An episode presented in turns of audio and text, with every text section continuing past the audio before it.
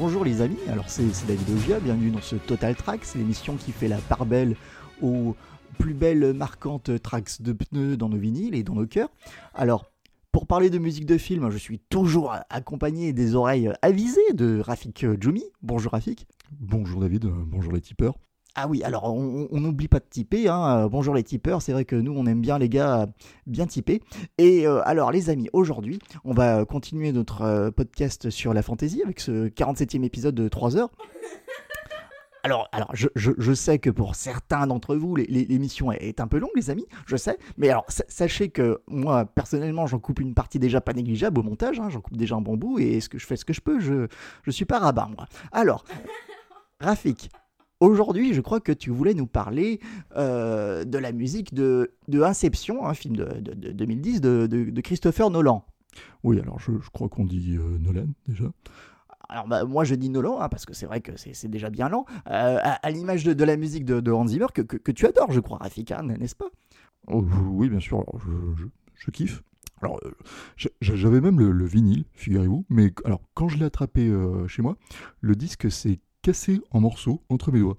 Alors, ça devait être fait dans une matière un peu fragile, hein, comme du papier mâché ou Timothée Chalamet.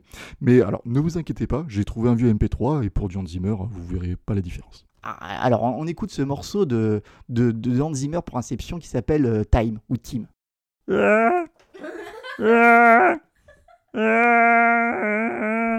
Ah, alors, autant pour moi, c'était pas du Hans Zimmer, c'était la compile des animaux à l'agonie. Là, c'était la chèvre qu'on égorge. Ah, effectivement, la, ressemblance est troublante, les amis, effectivement. mais c'est pas grave, hein, j'ai un plan B, vous inquiétez pas. Hein, j'ai un morceau imparable, c'est Howard the Duck, c'est signé John Barry. D'accord, alors est-ce que Rafik, est-ce que tu peux nous présenter ce morceau de John Barry? Alors, on, dispose de très, très peu d'infos dessus, hein, si ce n'est que il s'agit de l'enregistrement du 4 avril 1986, qu'on reconnaît puisque à la fin de la 26e mesure, on peut entendre le quatrième violoniste éternuer. Ah, très bien, Rafik. Alors, est-ce, que tu peux nous en dire plus sur ce violoniste?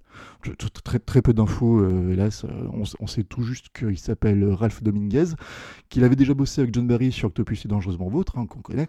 Alors, on, sait que ce matin-là de l'enregistrement du 4 avril 86 à Londres, il pleuvait. On sait que Dominguez a pris un café sans sucre en arrivant en studio. Il s'était engueulé avec sa femme la veille au soir. Et sa température anale était de 37,9, hein, ce qui est le chiffre du quotient intellectuel exact de. Donc rien d'extraordinaire, mais on, espère avoir plus d'infos pour vous dans le, prochain podcast. Alors, euh, très bien, bah, on va faire avec, hein, tant pis pour ce, manque d'informations. Donc, euh, merci, euh, merci Rafik. On écoute Over the Duck de John Barry.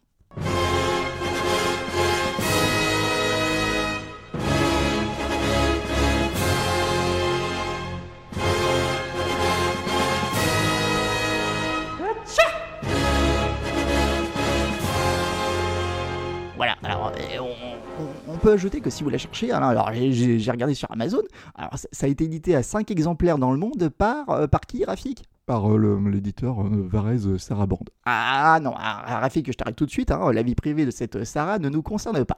Alors, pour finir, on a une question sur le podcast, parce que moi je regardais les questions des, tipeurs, hein, on aime toujours les tipeurs.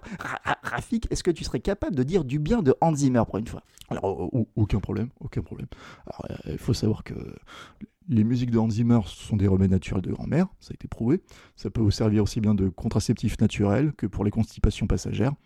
Moi, par exemple, le week-end dernier, je suis allé à la chasse avec. J'ai allumé une enceinte Bluetooth. Je l'ai foutu dans un terrier avec la BO de Pierre des Caraïbes. Et en 30 secondes, les lapins ont organisé d'eux-mêmes un suicide collectif en s'arrachant eux-mêmes les oreilles puis la tête. Alors, est-ce que c'est vraiment plus humain que d'y foutre le feu? Non. Mais est-ce que c'est plus écologique pour autant? Non plus.